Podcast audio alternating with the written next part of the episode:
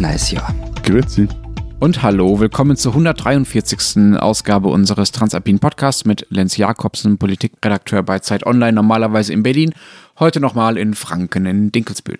Matthias Daum, Leiter der Schweizer Ausgabe der Zeit in Zürich.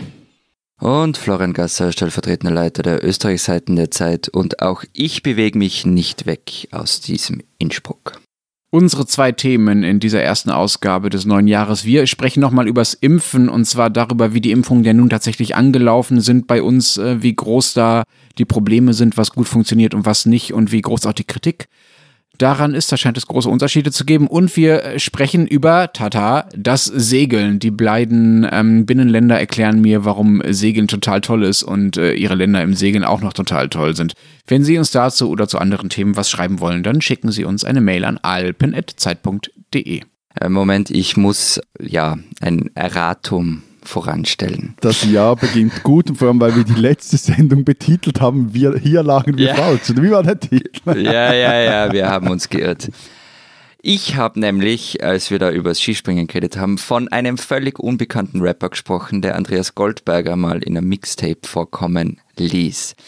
Dieser völlig unbekannte Rapper war Jung Hoon, der natürlich alles andere als unbekannt ist. Wir haben ihn, glaube ich, sogar schon mal im Podcast abgefeiert. Es tut mir wirklich leid, ich habe das Lied und den Rapper in meinem Kopf einfach nicht zusammengebracht.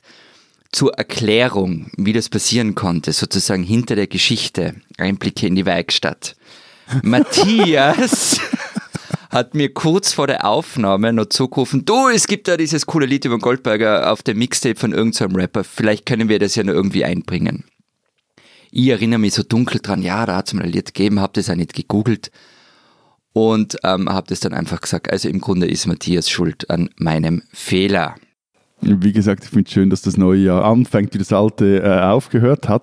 Aber ich meine, der Trottel muss sich ja auch nicht sein doofes Pseudonym geben, wie irgendwie Ronaldo weiß nicht was. Ähm, Sonst äh, wären wir dann. Eigentlich ist Jung Hohn schuld und sein, sein deppertes Pseudonym. So.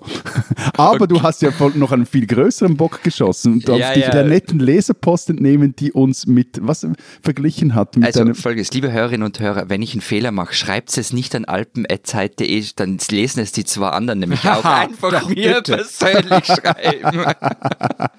Ja, also der zweite Fehler war, ähm, Frauenskispringen ist olympisch. Ich habe das Gegenteil behauptet. Allerdings, und das ich habe noch nicht mal mitbekommen, dass du das gesagt hast, ehrlich gesagt. Ja, das war, wo ich drüber geredet habe, dass es nicht sehr breitenwirksam ist, weil es eben nicht olympisch sei. Es ist nach wie vor nicht sehr breitenwirksam, obwohl es olympisch ist, weil Frauen seit 2014 ähm, nur auf der Normalschanze gegeneinander antreten dürfen. Also das ist schon so ein bisschen, also liebe IOC, wenn schon, denn schon, bitte alle Bewerbe für Frauen. Und ähm, ja, weil wir diese Woche wieder über Sport reden, werde ich gleich vorbereiten, das Erratum für nächste Woche, weil ich bin ja bei Sport so richtig top. Ich habe ja auch noch einen Nachtrag. Ich war vor allem erstaunt, wie sehr Skispringen unsere Hörerinnen und Hörer bewegt und wie viele Expertinnen und Experten wir darunter haben. Und zwar hat mir mein geschätzter ehemaliger Studienkollege Johannes Binotto mich darauf hingewiesen, beziehungsweise eigentlich hat er mich etwas gescholten und das auch völlig zu Recht. Ich habe nämlich den anderen großen Tockenburger Skispringer vergessen, Walter Steiner. Über den hat nämlich der große Werner Herzog 1974 war es einen Dokumentarfilm gedreht und der hieß Die große Ekstase des Bildschnitzers Steiner.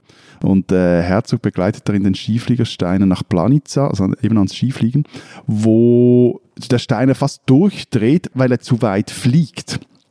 Und, und die Jury, die will den Anlauf einfach nicht verkürzen, sondern verlängert ihn dann im Wettbewerb noch in der, in der Quali oder so im Vorbereitungsspringen ist Steiner auch böse auf die Fresse gefallen. Das sieht man auch alles in diesen Zeitlupenaufnahmen in diesem Film.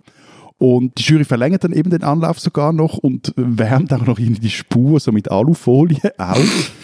Steiner äh, findet dann, hey, das geht nicht, ich springe wirklich zu weit und, und das ist gefährlich und er startet daraufhin im Weltkampf zwei Luken unterhalb der Konkurrenz, also nimmt weniger Anlauf als die Konkurrenz und gewinnt dann aber doch. Toller Film. Der geht etwa 45 Minuten und äh, mit etwas googeln oder sogar in der ARD Mediathek findet man den noch. Ich wiederhole auch nochmal den Titel, die große Ekstase des Bildschnitzers Steiner. Ich finde, Werner Herzog-Filme erkennt man nämlich sowieso immer schon am Titel. Ja, ja und, und anscheinend, gut, das, das ist jetzt irgendwie nachgeplappertes äh, Filmwissen, bezeichnet Stein, äh, nicht Steiner, Herzog diesen Film als äh, sehr wichtig für sein ganzes Oeuvre. So. Lass uns mal zum ersten Thema kommen. Wir wollen übers Impfen reden. Äh, wir nehmen das ja immer am Dienstag auf, Dienstagmorgen, also am 5. Januar. Die Impfstoffe sind, äh, soweit ich weiß, in allen unseren Ländern jetzt seit wow, so ein, zwei Wochen ungefähr verfügbar.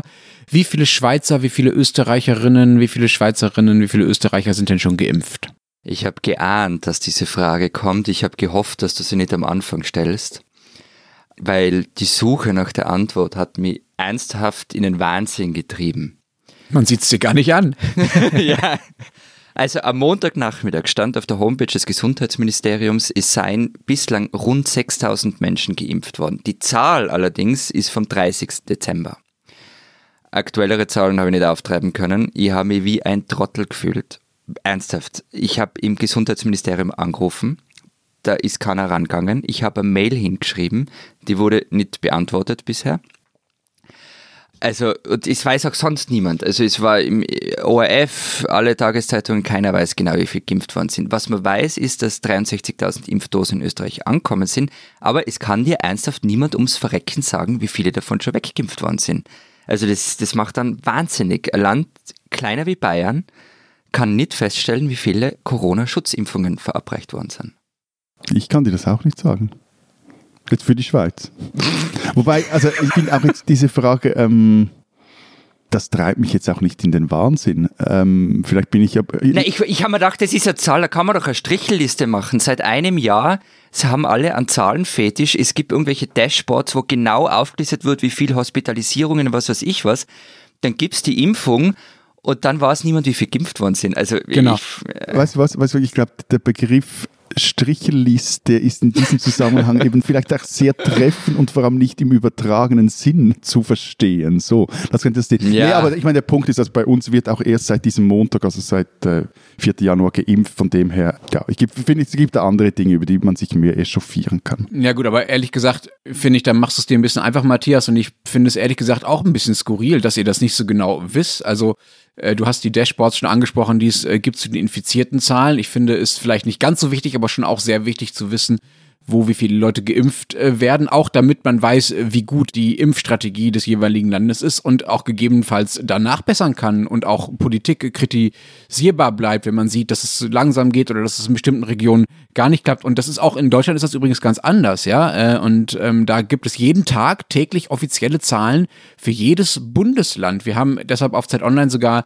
eine Karte, die das abbilden kann. Und da ist äh, jetzt Stand Montagnachmittag die Zahl bei 200 64.000 ungefähr Impfdosen, äh, die schon äh, gespritzt wurden. Das sind 0,32 Prozent der Bevölkerung. Die Quoten sind ein bisschen unterschiedlich. In Bayern sind sie zum Beispiel sehr hoch, in anderen Teilen, in Rheinland-Pfalz zum Beispiel, sind sie etwas niedriger. Mittlerweile wird es auch etwas mehr sein, weil wir ja schon Dienstag haben. Wenn Sie das hören, am Mittwoch wird es noch mehr sein. Mich irritiert ehrlich gesagt, dass äh, sowohl Österreich, wo sich ja zumindest ein gewisser Herr Kurz immer sehr gerne auf die Fahne schreibt, dass er die Dinge so gut geregelt kriegt und auch die Schweiz, wo sich eigentlich ein ganzes Land ganz gerne auf die Fahne schreibt, dass es die Dinge ganz gut geregelt kriegt, dass ihr das so ein bisschen so, ja, impfen wir halt, mal gucken, wie es läuft, schauen wir nicht so genau drauf. Nein, nicht wir, nein, nein, nicht wir, Matthias. Okay. Nein, nein, nicht wir. Ich finde die Zahlen auch total wichtig. Also. Hallo. Ja. Darf ich nur noch Also die österreichische Politik und der Schweizer Matthias. nur ein Punkt nochmals. Wir haben jetzt Dienstagvormittag, Montag wurde mit Impfen begonnen. Stand jetzt finde ich das noch nicht allzu empörenswert, wenn, okay. wenn wir in einer Woche immer noch. Ja, okay. Das heißt, in einer Woche wird Matthias sich deutlicher empören, als wir es diese Woche jemals können. Ja, na, das, na, aber Matthias, wir sind halt an dem Punkt, den du jetzt in einer Woche vielleicht für die Schweiz dann haben wirst. Also wir impfen ja schon länger. Ihr seid auch Empörungsavantgarde, von dem her, dass äh, ich, okay, ich stehe euch da immer einen halben Schritt hinterher. So. Aber läuft denn bei euch sonst in Sachen Impfen alles reibungslos oder äh, wird da auch um Dinge gestritten. Nix läuft reibungslos.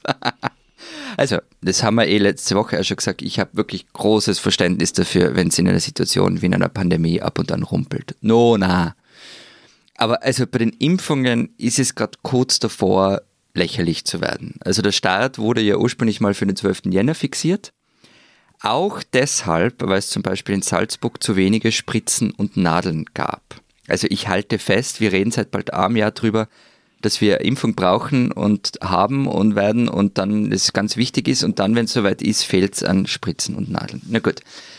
In ein paar Bundesländern, die offenbar Spritzen und Nadeln aufgetrieben haben, ähm, wurde mit dem Impfen in Pflegeheimen angefangen. So richtig smooth läuft das auch nicht. Siehe eben, dass man nicht einmal die Zahl der Impfungen kennt.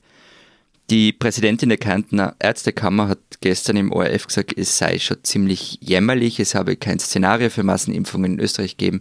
Das habe man halt in den vergangenen Wochen irgendwie erfunden. Ich könnte jetzt einen Witz für die Schweiz machen, dass das Impfen in der Schweiz Sache der Kantone ist und wenn die am Drücker sind, das wisst ihr jetzt ja auch schon, dann rumpelt es auch hier zurzeit immer wieder.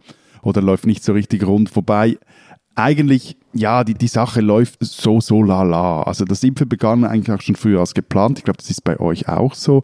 Schweiz hat dann auch am 19. Dezember als meines Wissens erstes Land diesen BioNTech-Stoff zugelassen. Also da hat man durchaus vorwärts gemacht, auch bei... Aber äh, Entschuldigung, wenn ich da nochmal einhaken darf, Matthias. 19.12. zugelassen und am gestern, also am 4. Januar habt ihr angefangen zu impfen. Warum habt ihr euch drei Wochen Zeit gelassen? Weil noch gewisse Dinge aufgestellt werden mussten. Eben, da, da wird es dann etwas kompliziert. Die Kantone haben noch aufs Fax gewartet. Nee, es ging, glaube ich, um eine Software oder so, noch solche Dinge. Und der okay. Stoff musste ja zuerst auch mal noch kommen, der musste ja zuerst mal ins Land kommen, etc. Aber eben, also Ihr habt recht, ich werde mich in zwei Wochen sehr wahrscheinlich wieder fürchterlich aufregen über diese Dinge, aber ich finde jetzt auch so diese ganze Aufregung um, ums Impfen und das jetzt auch so etwas, mm, ja, okay, ja, gut, also das wird bei euch einig sein. Es ist halt einfach noch nicht sehr viel Impfstoff im Land, also eigentlich sehr wenig. Und zum anderen, das ist jetzt vor allem in der Schweiz ein Punkt, wartet man auf den Impfstoff von Moderna und von äh, AstraZeneca. Weil äh, die Schweiz vor allem bei den beiden viel, äh, viele Dosen geordert hat und eher etwas weniger bei BioNTech. Da macht man jetzt auch den Behörden den Vorwurf, dass sie da etwas äh, schmürzeln, also sparen wollten, weil der BioNTech-Stoff anscheinend teurer ist, und nicht anscheinend, der ist teurer als die anderen. So, und da finde ich, dann kann man durchaus kritisieren, wobei das halt auch immer eine Wette, welcher Stoff dann äh, äh wirklich funktioniert, etc. Und dann aber, und jetzt komme ich zum Punkt, wo ich durchaus verstehe, wenn die Leute genervt sind, dann passieren halt so diese kleineren Dinge, mit denen man die Leute einfach vor allem hassig macht. Also wo, wo, das verstehe ich dann jetzt wirklich nicht. Ja, da habe ich was gelesen im Blick, das in Zürich Zürich die. Ja, oh, jetzt weiß ich, was. was ja. Zürich die Promis irgendwie zuerst durchgeimpft worden sind. Also, das war mit sehr viel Empörung aufgeschrieben. Aber stimmt das? Ist es wirklich so abgelaufen? Ja, ja, eben. Ich meine, das ist jetzt so ein Fall. Also da, da, da, die Idee dahinter ist, wir lassen ein paar Promis vor den Kameras sich spritzen an diesem Montag und dann dann führt das dazu, dass auch die anderen Alten, jetzt, zurzeit sind es ja vor allem die Ü75, äh, die jetzt drankommen. Also die Promis waren aber auch irgendwie Risikogruppe und so. Ja, die waren, okay. ja, ja, klar, das war jetzt nicht irgendwie die 32-jährige okay. Ex-Miss Schweiz, sondern das war irgendwie Franz Hohler, alter Kabarettist, oder Walter Andreas Müller. Die ließen sich da eine Fixe setzen, so. Aber da gibt es halt zwei, ja, also das Dumme daran war halt, dass man man, man startet eine Impfkampagne, also, also PR-mäßig schaut, äh, die lassen sich spritzen, lasst euch doch auch spritzen, aber halt gleichzeitig schmiert das Termintool ab, mit dem man sich äh, einen äh, Impftermin buchen konnte oder eben halt nicht konnte. Oder dann gibt es andere Dinge, also jetzt auch wieder im Kanton Zürich, da heißt es, dass jetzt können auch Hausärzte Patienten zur Impfung anmelden. Das ist sinnvoll. Also Hausarzt weiß ja auch, wer hat die wirklich nötig etc. Dumm nur, dass dann allerdings pro Hausarzt lediglich drei Patienten gemeldet werden dürfen. Also irgendwie, was macht jetzt da der Hausarzt? Meldet er sich, seine Frau und, und äh, wer auch noch? Und äh, ja, von dem verstehe ich auch, wenn die Seniorinnen und Senioren in meinem Umfeld zurzeit etwas steil gehen wegen solchen Dingen. Weil ja, also die warten halt darauf, dass sie sich endlich mal impfen lassen können und dann herrscht wieder so dieses unkoordinierte Hin und Her und auch so dieses, äh, teilweise auch so eine, eine, ein wichtig machen, wir haben jetzt Kampagnen, Promis und bla bla bla, statt einfach mal irgendwie zu sagen, Freunde, so, das ist unsere Strategie, zuerst impfen wir mal jetzt die Heime durch oder Spitäler etc. Also irgendwie, wo man auch merkt als Betroffener, hey, okay, jetzt muss ich halt noch drei Wochen etwas länger in der guten Stube rumgurken und kann nicht so groß unter die Leute, bis ich dann auch mal diese Fixe kriege. So. Wir haben ja in Deutschland so zentrale Impfzentren, in denen quasi in, in Messehallen und in ähnlichen Orten durchgeimpft wird. Die Idee dahinter ist, dass man möglichst effektiv impft und dass man jetzt nicht äh, alle Praxen mit den Impfstoffen beliefern muss und dass man auch möglichst schnell impfen kann, denn äh, dieser Impfstoff hält sich ja zumindest der von BioNTech, äh, wenn man ihn einmal aufgemacht hat und ihn dann nicht komplett äh, wieder bei minus 70 Grad weiterkühlen kann, hält er sich ja nur eine Stunde so.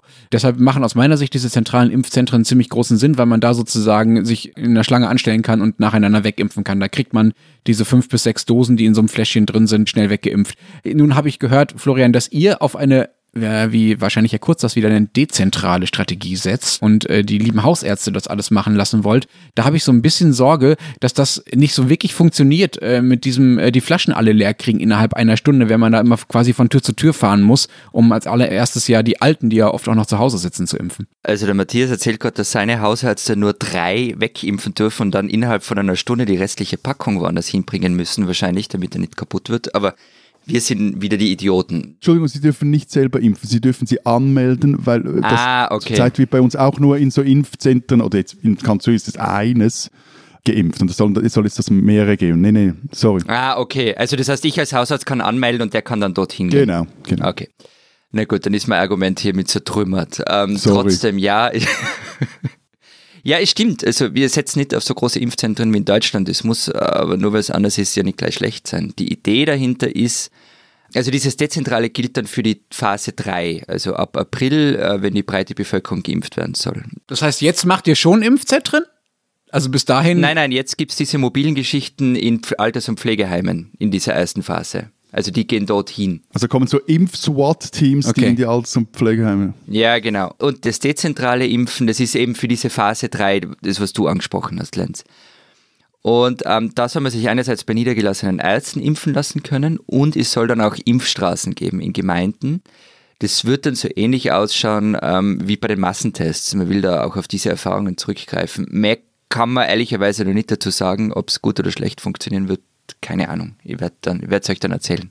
Hm. Bemerkenswert finde ich ja, dass äh, nach dem, was ich jetzt aus euren Ländern höre, wo die Probleme äh, nach meinem subjektiven Eindruck zumindest äh, eher größer zu sein scheinen als bei uns, wir ausgerechnet hier in Deutschland eine riesige Diskussion über ein vermeintliches äh, Impfchaos haben. Ja, das hat mir auch, also ich, ich habe gestern ähm, eure Boulevardzeitung aufgemacht und gelesen und haben mir so gedacht, Leute, ähm, puh, ja, drun, unter Chaos und Versagen macht ihr das offenbar nicht, auch wenn ihr im Vergleich zu Österreich ganz gut da steht. Aber was ich nicht verstanden habe, wieso steigt ihr so steil in diese Debatte ein? Ich glaube, erstmal dein Problem ist, dass du Deutschland offenbar hauptsächlich durch die Brille der Boulevardmedien wahrnimmst. Dann wirst du immer das Gefühl haben, dass wir relativ hoch einsteigen, weil das so ein bisschen ja auch der Job der Boulevardmedien ist. Ich hingegen lese natürlich nur österreichische Qualitätszeitungen und äh, die Krone wird mir eher aufgedrängt.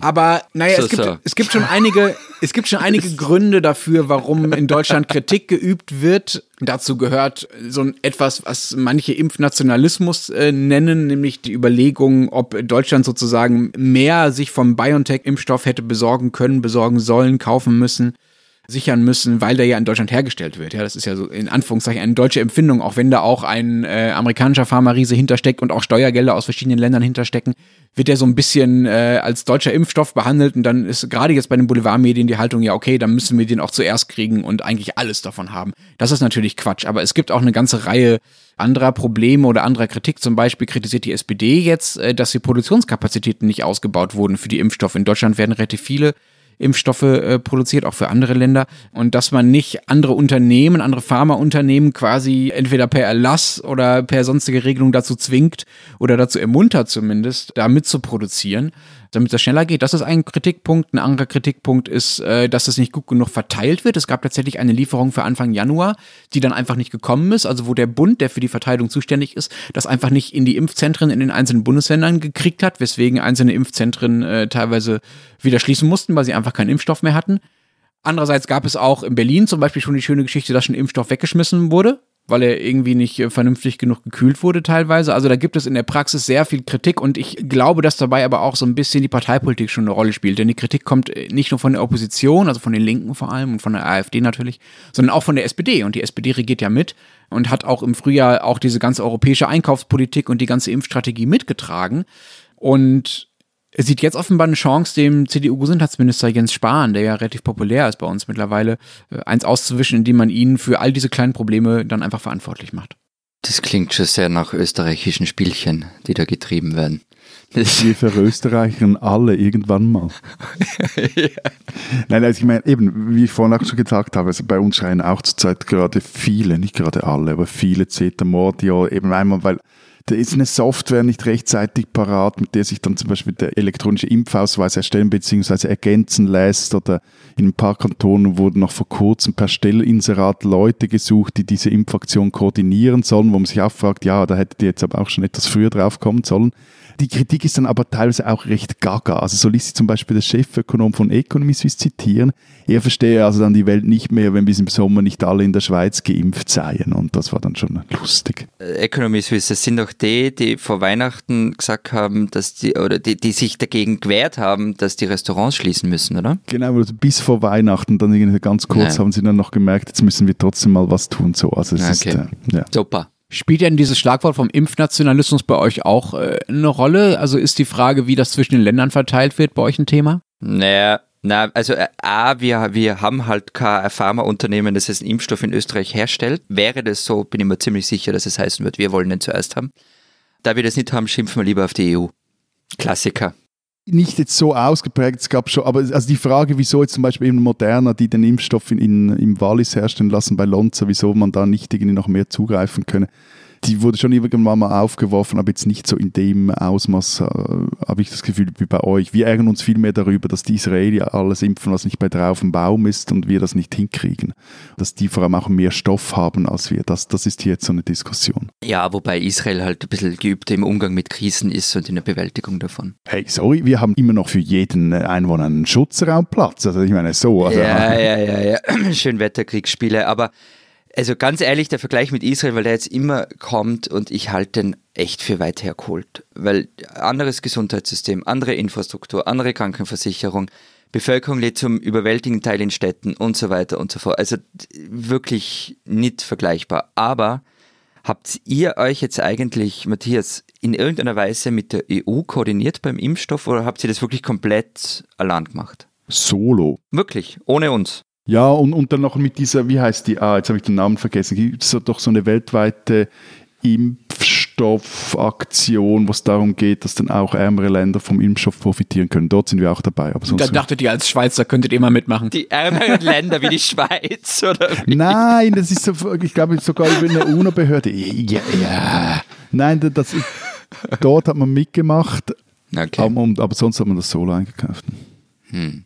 Nun äh, haben wir in Deutschland hier ja schon vor ungefähr zwei Wochen angefangen zu impfen. Auch bei euch wird jetzt mittlerweile geimpft. Die Schweiz äh, als letztes von unseren drei Ländern. Es gibt ja bei uns allen eine festgeschriebene Impfreihenfolge. Also wer zuerst dran ist, meistens sind das die besonders Alten und besonders Gefährdeten in den Pflegeheimen, dann irgendwann das medizinische Personal. Nun ist es aber so, dass selbst für diese allerersten Gruppen, also sagen wir mal die über 80-jährigen pflegebedürftigen Hochrisikopatienten, der Impfstoff jetzt nicht in den ersten ein, zwei Tagen verteilt ist und dann ist gut und dann kommt die nächste Gruppe dran, sondern das dauert alles ein paar Wochen, wenn nicht sogar Monate. Wie löst ihr das?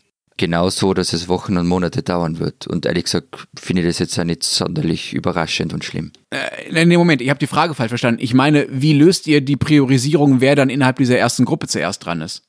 Ich muss gestehen, dass ich das nicht genau weiß, wie ich so vieles derzeit noch nicht von der Impfstrategie weiß. Es gibt halt innerhalb der ersten Gruppe, die ist, die ist relativ klar definiert, wer da drin ist.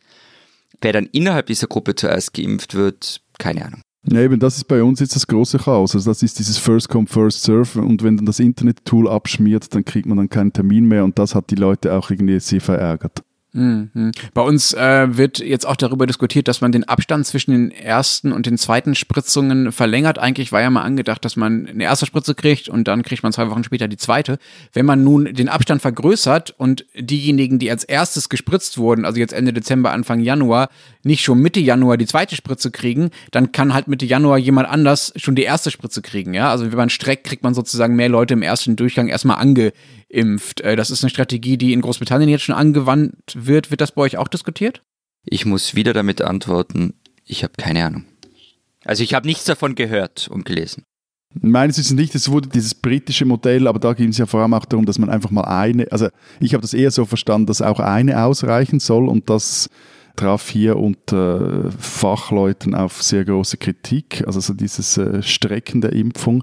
Na, aber so nicht. Aber wir sind jetzt auch so etwas im Klein-Klein drin und so. Aber ich finde schon, dass wir auch mal irgendwie festhalten sollten, dass wir zurzeit Zeitzeugen eines, man kann ja, eines neuen Manhattan-Projekts sind. Also, ich meine, diese, dieses. Der Vergleich. Nee, Na, also ja, also nee, das ist eine großartige Zusammenarbeit, die auch eigentlich wirklich sehr gut funktioniert von Staat und Privatwirtschaft. Also in weniger als einem Jahr steht ein Impfstoff für eine bis dato nicht gerade unbekannte, also, aber eigentlich, dass die Krankheit war unbekannt, die Art dieser Krankheit, die kannte man schon, aber trotzdem. Also Firmen, die seit Jahren Milliarden verlochen, weil sie mit einer noch nicht existierenden Technik Medikamente und Impfstoffe entwickeln und produzieren wollen, denen gelingt es nun in wenigen Monaten, aber Millionen von Impfdosen zu produzieren, mit denen sich Menschen gegen dieses scheiß Virus impfen lassen können und die auch noch schützen und die noch irgendwie Schutz, also so Werte haben, wie gut die schützen, die man sich bei anderen Impfungen nur erhoffen würde. Und ich meine,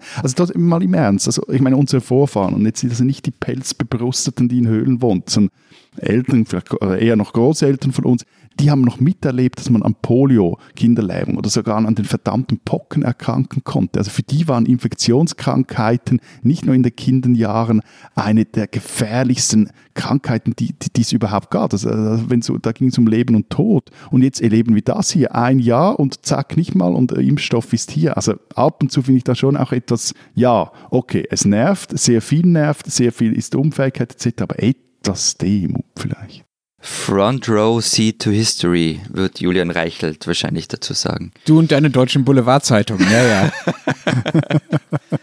ja, also ich bin, ich bin einerseits völlig bei dir, das stimmt natürlich mit dem, dass wir da Zeitzeugen von etwas Historischem sind. Aber Demut hin oder her, ich sehe schon auch ein Problem auf uns zukommen. Aber wenn du sagst, wir reden über das Klein-Klein, ist Klein-Klein ist halt wichtig. Also wenn man jetzt das Chaos, ich spreche jetzt vor Österreich, ähm, nicht in den Griff kriegt und je länger das alles dauert, umso schwieriger wird es die Menschen davon äh, zu überzeugen, dass am Ende noch alles gut wird. Und meine Behauptung wäre, dass daran die Regierung schon eine ordentliche Portion Mitschuld hat. Also wer erst vom Licht am Ende des Tunnels redet, dann zwei Lockdowns verhängt, dann jetzt, das war gerade jetzt die letzten Tage die Diskussion äh, vom Freitesten aus dem Lockdown spricht, das dann doch nicht kommt, dann wird das verschoben, dann kriegt man das Impfen nicht organisiert. Man braucht sich halt echt nicht wundern. Also ich freue mich auch, dass es diesen Impfstoff gibt. Ich finde aber ansonsten, dass äh, dein Pathos, Matthias, äh, dann in den Geschichtsbüchern und in den Rückblicken äh, gut aufgehoben ist, aber nicht bei den konkreten Fragen darum, wer wann wie äh, gegen diese potenziell tödliche Krankheit geschützt wird und dass das möglichst schnell zu gehen hat. Und ich finde Demut wirklich eine denkbar falsche Haltung. Wir können uns freuen, dass es den Impfstoff gibt und dass viel gut klappt. Aber deshalb sollten wir doch nicht weniger kritisch sein. Demut kommt übrigens äh, aus dem Althochdeutschen und heißt so viel wie dienstwillig sein.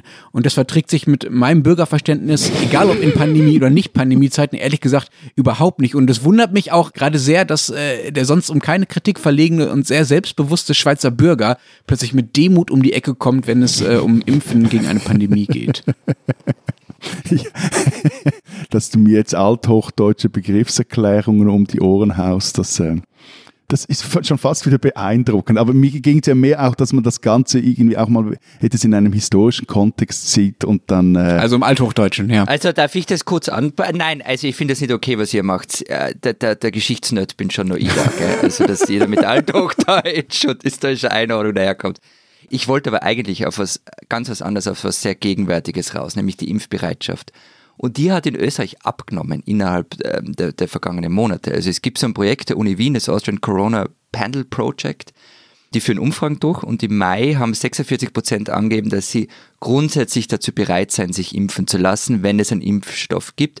Und nur 20 Prozent haben gesagt, sie würden es nicht tun. Es gibt dann also Zwischenschritte. Und im Dezember hat ein Drittel gesagt, dass es sich nicht impfen lassen wird. Und weitere 14 Prozent, dass sie sich eher nicht impfen lassen werden. Und nur noch 31 Prozent wollen sich impfen lassen.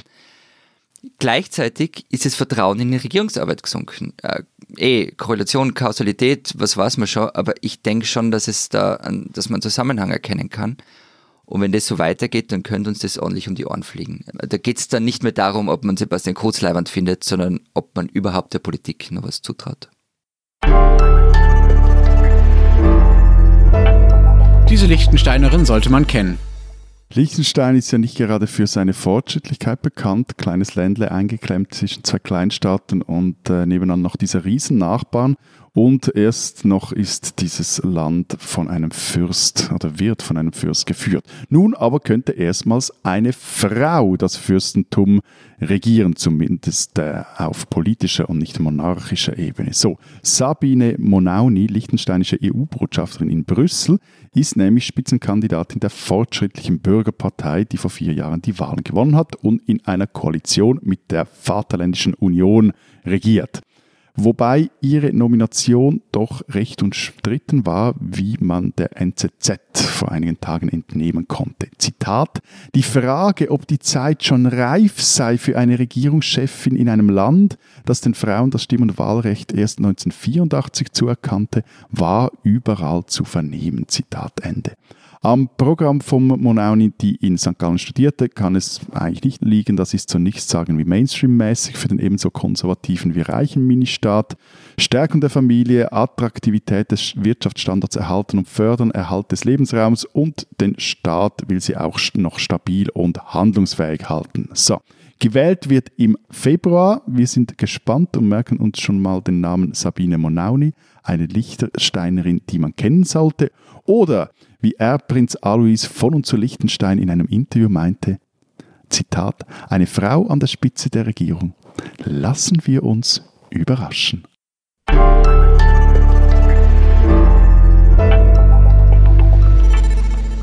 Unser zweites Thema, ihr legt mir seit Wochen in den Ohren damit, dass ihr endlich übers Segeln reden wollt äh, und dass ihr als Binnenländer darin so wahnsinnig stark seid. Denn erklärt doch mal, äh, wie kommt es dazu? Warum können Österreicher und Schweizer segeln, obwohl sie kein Meer haben? Ich habe keine Ahnung. Ich habe mich nicht vorbereiten können, weil ich nur versucht habe herauszufinden, wie viele Menschen in Österreich geimpft worden sind. Ich war zwar schon mal auf einem Segelboot, aber eigentlich alles, was ich weiß, kommt hauptsächlich aus den Büchern von Rollo Gebhardt. Das vorweg. Ich kann aber auf die Zahlen schauen ähm, und Österreich ist im Segelmedaillenspiegel bei Olympischen Sommerspielen auf Platz 14. Da wir sonst so gut wie nichts im Sommer gewinnen, ist das schon ziemlich super. Und 14 ist vor Deutschland, musst du noch betonen. Ist das so? Okay. Und wo liegt die Schweiz? Das wollen wir jetzt mal außen vor lassen, weil Olympische Spiele, das ist ja auch nicht das, um was Boah. es eigentlich beim Segeln, nee, das ist ja wie Segeln in der Badewanne. wenn, wenn, man vom, vom Segeln spricht, dann bitte vom richtigen Segeln. Und das ist ja der Grund, wieso wir jetzt unbedingt über Segeln sprechen müssen, weil zurzeit zwei der Hochämter des globalen Segelsports stattfinden. Das ist zum einen die Vendée Globe, die härteste ein... Platz 25. Platz 25. Die Schweiz? Ja. Nee, die, die hat dort nicht, eben, wie gesagt, Segen in der Badewanne interessiert uns nicht. Vendée Globe, äh, härtstes Ein-Mann- oder Ein-Frau Around the World Race. Die gehen, äh, also im französischen Hafen, gehen die mal einmal runter, dann um alle 1, 2, 3 Cups rum dort, was wirklich am meisten stört, und dann wieder tschack den Atlantik hoch. Und zurzeit sind jetzt die ersten schon wieder auf dem Heimweg, den, den, eben diesen Atlantik hoch. Das läuft also zurzeit und da ist auch ein Schweizer dabei. Und gleichzeitig laufen oder liefen jetzt über die Festtage also die Vorbereitungsregatten für den America's Cup. Das Hauptrennen findet dann im März statt und äh, ja, dort ist halt so, was Britannien, das ja anscheinend The Wave Ruled noch nie gelungen ist. Äh, die Schweiz gewann den Old Mark gleich zweimal, 2003 und 2007 und darum müssen wir über Segeln sprechen. Wieso wirst du so euphorisch bei dem Thema? Oder hast ja in einer, also nur damit noch einmal so ein Werkstatteinblick, in einer wirklich ungewohnten Penetranz, und deine Penetranz ist im Normalbetrieb schon sehr hoch, dieses Thema durchgedrückt. Also woher kommt es? Ne, also einerseits Jugenderinnerung, ich war mal im Segelclub und zweitens unerfüllte Erwachsenenvorsätze. Ich will eigentlich seit Jahren mal den, den Schein machen, mit dem man nicht nur Jollen, sondern auch etwas größere Schiffe auf Binnengewässern segeln darf. Also Segelclub am Zürichsee, du Hochseekapitän, du. Nee, also Hochsee hätte ich wirklich, also nie, nie, okay. nie, da, da hätte ich total Schiss. Und dann halt auch eine, also vor allem auch so eine seltsame Faszination. Also eben, ich finde es also vor allem bei der Vendée Globe schon beeindruckend, wie diese Frauen und Männer auf ihre eigene Art. Schaust du zu? Also wenn, ja, ab, ab und an. Also okay. Also ich meine, das kannst du ja nicht verfolgen jetzt als äh, wie du eine normale Segelregatta verfolgen kannst. Aber ja, aber verfolgst du eine normale Segelregatta? Also schaust du America's Cup und so Sachen? Habe ich früher immer mal wieder auch recht intensiv geschaut hm. und jetzt so, jetzt habe ich so ein paar dieser Ausscheidungs-Match-Races mal, mal geschaut. So. Aber bei, bei Globe ist es halt so dieser, dieser Wille, dieser Mut, dieses Durchgeknalzen, dieser, auch dieser Ehrgeiz und so dieses allein den Elementen ausgeliefert sein. Das, das finde ich faszinierend, aber das finde ich auch, also finde ich auch faszinierend. Allein den Elementen mit dem Hightech-Schiff um 20 Millionen Dollar. Ja, aber das Hintern. Ding muss ja trotzdem mal, also wenn ja, dann ja. irgendwie du mit diesem Hightech-Schiff so in die Welle krachst, dass es dir das Schiff zerbricht, wie das ja einem jetzt passiert ist bei der diesjährigen Austragung und dann da in dieser Rettungsinsel sitzt, äh, an Orten, wo keine Hubschrauber hinkommen etc. Ma, doch, also das finde ich doch. Ich glaube, Matthias wäre eigentlich am liebsten die Hauptfigur eines Jack London-Romans.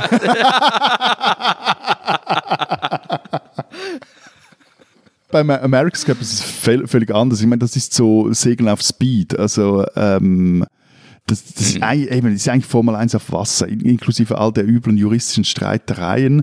Und alles völlig hochgezüchtet, auch technisch. Es gibt auch eine tolle Geschichte, dass in den 80er Jahren, das Rennen gibt es ja schon seit äh, über 100 Jahren. Und in den 80er Jahren, ging der Cup erstmals nach Australien. Vorher haben immer die, die Amerikaner gewonnen. Und es gab da auch noch kein so wirklich fixes Reglement, wie die, wie die Boote auszusehen haben. Nur so in der Gründungsurkunde gibt es so gewisse Angaben so. Und das nutzen dann die Australier aus, die mit einem neuartigen Kiel die Amis erstmals schlugen. So, und der Skipper der Amerikaner war, war die Skipperlegende Dennis Conner. Und der wollte dann vier Jahre später Revanche nehmen. Und die, die Australier haben so eine Mega-Yacht konstruiert, wo sie wirklich an die Grenzen des äh, in dieser Gründungs- oder Urkunde verbrieften Erlaubten gingen. Connor merkte dann, hey, so, so ein Ding kann ich nicht bauen, äh, aus verschiedenen Gründen, und, und er ist dann einfach mit einem Katamaran angetreten und hat die in Grund und Boden gefahren. Spannend. You lost me at neuartiger Kiel. Seinetwegen wurde dann eine eigene Bootsklasse für den America's Cup geschaffen. So, aber momentan sind sie wieder von diesen Katamaran weggekommen. Die, die haben sie jetzt ein paar Jahre, also ein paar Austragen lang äh, waren das alles Cuts oder glaube ich sogar Trimarane und äh, jetzt sind es so Monorumpfboote mit sogenannten Foils. Irre, erzähl mir mehr. Ja, ja, ja, stopp, stopp, stopp, stopp, stopp, stopp, stopp. Äh, ich möchte, ich möchte eigentlich nicht nachfragen, was das ist, wovon du da redest. Tragflügel. Ähm, du drehst ja geradezu durch äh, vor Begeisterung. Also äh, wir haben verstanden, Matthias hat Ahnung äh, von der Technik. Ich möchte aber eigentlich wissen, woran liegt es, dass ihr segeln könnt, ihr Schweizer und Österreicher? Also ich, ich kann da jetzt wiederum nur wiedergeben, was andere dazu geschrieben und gesagt haben. Also es ist so, trainiert wird nicht nur, aber sehr viel und hauptsächlich am Neusiedlersee in Österreich. Äh, das ist doch aber nur so eine äh, ein, zwei Meter tiefe Lake irgendwo im Burgenland, ja? ja und da genau. trainiert ihr dann äh, für diese Rennen über den Pazifik? Genau da ist das Leistungszentrum der Segler und da, da finden auch Regatten statt und so weiter. Und äh, Nico Delekat, also einer dieser österreichischen Supersegler, hat mal in einem Artikel in der Zeit gesagt, der Neusiedlersee hat Kabelwellen, die es sonst nirgendwo gibt. Und überhaupt würden gähnt jetzt der Matthias aus Bosheit. Nein, nein die Bosheit wäre jetzt gewesen, dass ich dich gefragt hätte, ob du uns bitte erklären könntest, was Kabelwellen sind. Natürlich nicht. Ich habe keine Ahnung, irgendwelche besonderen Wellen halt. Also das, irgendwelche Wellen, die gibt es sonst fast nirgendwo. Und äh, Delekat sagt dann weiter, 90 Prozent der Seen in Österreich haben unübersichtliche und chaotische Verhältnisse mit rasch wechselnden Winden. Und dadurch hätten die Österreicher Vorteile, weil sie es gewohnt, weil sie eben genau das gewöhnt sein. Und in Miami gäbe es an manchen Tagen äh, auch solche Verhältnisse und das würde einem nützen. So wie ich das überblicke, gibt es halt auf der einen Seite für Österreich geografisch ein paar Vorteile und andererseits eine kleine Gruppe, die einfach versessen drauf ist, ein recht gutes System aufgestellt hat. Und in diesem System werden die wenigen Talente, die es gibt, halt wirklich sehr gezielt und gut gefördert und das Geld ist halt auch dafür da. Eben, also das, das war, war meine Erklärung, äh, Geld und Zufall. Also weil es äh, mm. ist, glaube ich, auch, es ist wiederum kein Zufall, dass gerade im olympischen Medaillenspiegel beim Segeln die Schweiz nicht wirklich gut ist, weil dort kommst du vor vornherein, wenn du in der, der Sportförderung breit abgestützt ist, aber bis zu Alingi war Segeln als Sport in der Schweiz wirklich mäßig, also auch öffentlich hm, interessiert sich kaum jemand dafür. Aber das Alte ist halt eben, deswegen ist ein vergleichsweise teurer Sport, gerade wenn du da in diesen Wettbewerben wie der Vendée oder dem America's Cup mittun willst. Und das, also das ist so richtig teuer. Ich meine, die, die sind so dreistellige Millionenbeträge, die jetzt zum Beispiel das britische Team investiert, damit sie endlich mal dieses Teil gewinnen. So viel zum Jack London Roman. nee, es ist, es ist völlig, nee, wie gesagt, Formel 1 auf Wasser, äh. so. Und auch die, die Alingi, also das war dieses Schweizer Team am America's Cup, die wurde von Milliardenerbe und Unternehmer Ernesto Bertarelli gegründet und finanziert. Und äh, der Zufall oder so, das ist halt, also jetzt zum Beispiel der Teilnehmer an der Globe der Schweizer, dieser Alain Roura, der kämpft jetzt um den Anschluss und versucht da irgendwie das Rennen noch fertig zu segeln. Der ist als Kind auf einem Segelboot aufgewachsen. Also die, die Eltern waren so etwas segelnde Aussteiger. Von dem her dann hast du auch einen anderen äh, Bezug zum Meer. Und der wohnt jetzt auch, glaube ich, schon länger in, in, in Frankreich, glaube ich, in der Bretagne, wenn ich es richtig im Kopf habe. Es gibt ja immerhin auch einen äh, sehr bekannten deutschen Segler, das ist Jochen Schümann, dreimaliger Olympiasieger und zweifacher Gewinner des America's Cups. Sagt euch das was, wobei ich eigentlich nur dich meine, Matthias, dass Florian das den auch nicht kennt, ist mir klar. Gut, aber ich habe ja auch noch Geräterkapitän Boris Herrmann, der in der Wonde zurzeit saugut im Rennen liegt. Das ist, glaube ich, zurzeit Dritter, wenn wir hier jetzt aufnehmen. Und, und sowieso, und bei Schümann ist es natürlich so, also eigentlich ist er ein halber Schweizer. Also das, äh, Du meinst, weil er den America's Cup mit einem äh, von der Schweiz aus organisierten Team gewonnen hat, das er von einem Schweizer Milliardär bezahlt wurde. Ja, äh, genau. toll. Also wenn das bei euch in anderen Fällen auch bloß so schnell ginge mit der Einbürgerung in die Schweiz, dann wäre die, glaube ich, ein ganzes Stück weiter. Aber ich finde Schümann interessant, der hat eine interessante Biografie. Der hat als Zwölfjähriger mit äh, dem Segeln äh, begonnen und zwar mit diesen kleinen Jollen, äh, von denen ich immer dachte, die hießen einfach nur kleine Jollen. Die heißen aber nicht kleine Jollen, mit denen die Kinder rumsegeln, sondern die heißen Optimist, was ich fast das Schönste am ganzen Segelsport finde, dass äh, diese kleinen Kinderboote auf diesen Namen hören. Und er hat damit begonnen mit dem Segeln im Berliner Umland, hier auf dem Müggelsee. Und sein erster Titel, auch sehr schön, war Sieger bei der Spartakiade 1972. 1976 hat er dann äh, mit 22 Jahren das erste Mal Gold für die DDR geholt in Montreal, später noch äh, zweimal 88 und 96. Und 2003 und 2007 war er dann eben bei dem äh, Team, das den America's Cup gewonnen hat, dem Team Alingi, dem, äh, das, was du eben als Schweizer Team bezeichnet hast. Und auch heute ist Schimmern 100 Tage im Jahr auf dem Wasser unterwegs. Und dieses Jahr, äh, hat er jetzt gerade in einer Zeitung erzählt, war er auch ganz traurig, dass er seinen Geburtstag ausnahmsweise mal zu Hause feiern musste wegen dieser doofen Pandemie und nicht auf dem Wasser. Wenn du jetzt etwas spöttisch als Schweizer Team, das Lustige war, dass damals das Reglement noch so war, dass äh, eine gewisse Anzahl, die war recht hoch, der Teammitglieder äh, mussten in, im Land den Wohnsitz zumindest haben, aus dem das Team gemeldet ist. Und das führte dann dazu, dass sich eben all diese Segler, weil da wurde ja nicht nur Schümann eingekauft, sondern auch zum Beispiel Russell Coutts, äh, Kutz, ich weiß nicht, wie der ausspricht, ein Neuseeländer jedenfalls, der zuvor den Kübel für die Kiwis gewonnen hatte, dass die dann ihre Schriften in die Schweiz verlegen mussten, weil sie sonst nicht äh, hätten antreten dürften. Und auch ein anderer, also der Taktiker zum Beispiel damals war auch ein Neuseeländer, Brad Butterworth. Also es lässt sich eigentlich Vielleicht ist das der Grund. Es ist so, so, interessant. Ich hoffe ernsthaft, bevor ich jetzt meinen letzten Satz sage, ich hoffe ernsthaft, dass unser, unter unseren Hörerinnen und Hörern so angefressene Seglerinnen und Segler sind, die dich mit irgendwelchen Monster-Mails beleidigen in dieser Woche. So, auf jeden Fall, ich glaube, mit ein Grund, wieso wir über Segeln sprechen unbedingt mussten, ist, weil es zumindest beim Thema Alingi zeigt, was die Schweiz so erfolgreich macht. Wir kaufen uns die Besten ein.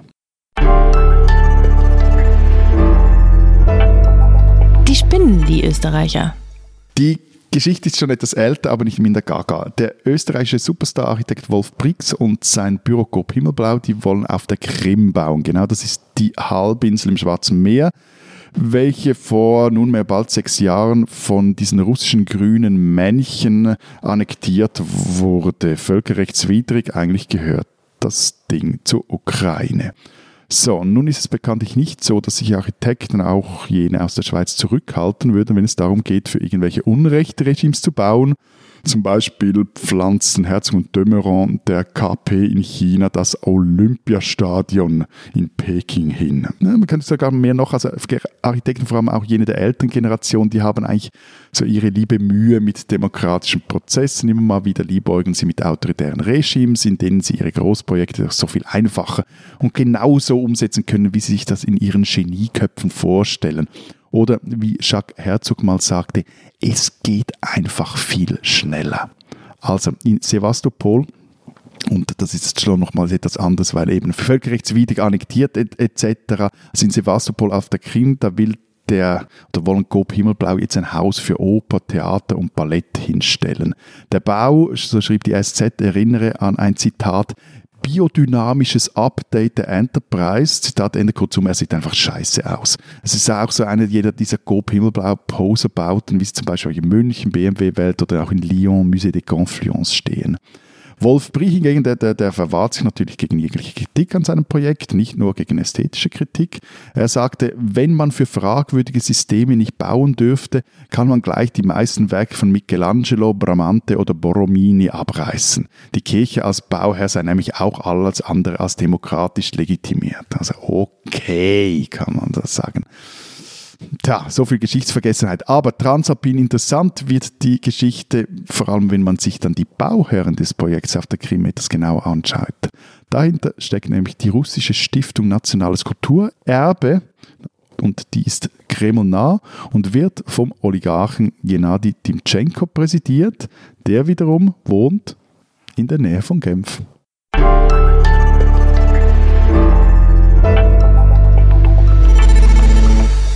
Das war's diese Woche mit unserem Transalpinen Podcast. Wenn Sie wissen wollen, was in der Schweiz und in Österreich sonst noch los ist, lesen Sie Zeit Schweiz, Zeit Österreich gedruckt und digital. Was steht drin? Wir haben eine große Geschichte darüber, wieso ausgerechnet in jenen Gebieten der Schweiz äh, ein recht großes Demokratiedefizit herrscht, wo die Schweiz sich am stärksten entwickelt, nämlich in den Agglomerationen. Und meine Kollegin Sarah Jäcki hat damit mehreren Gemeindepräsidenten gesprochen, die so Hals über Kopf äh, ihren Job aufgaben, weil sie entweder genug hatten oder ihm nicht gewachsen waren. Bei uns gibt es unter anderem eine Geschichte von Eva Reisinger, die erzählt, wie es ist, in der österreichischen Provinz aufzuwachsen. Wir haben ein Interview mit äh, dem Virologen Wenisch, ähm, den man vielleicht kennt. Das war der, der sich in Siegerpose impfen hat lassen in Österreich. Und im Alpenporträt hat meine Kollegin Christine Pausackel ein Stück über Dominik Thiem geschrieben, den österreichischen Tennis-Superstar, der und seine ganze Generation immer im Schatten von Roger Federer und seinen Kollegen stehen wird. Und wenn Sie wissen wollen, was in Deutschland so los ist, lesen Sie den Rest der gedruckten Zeit oder natürlich Zeit online. Wir hören uns nächste Woche wieder. Bis dahin sagen wir Vielen Dank. Adieu. Und tschüss.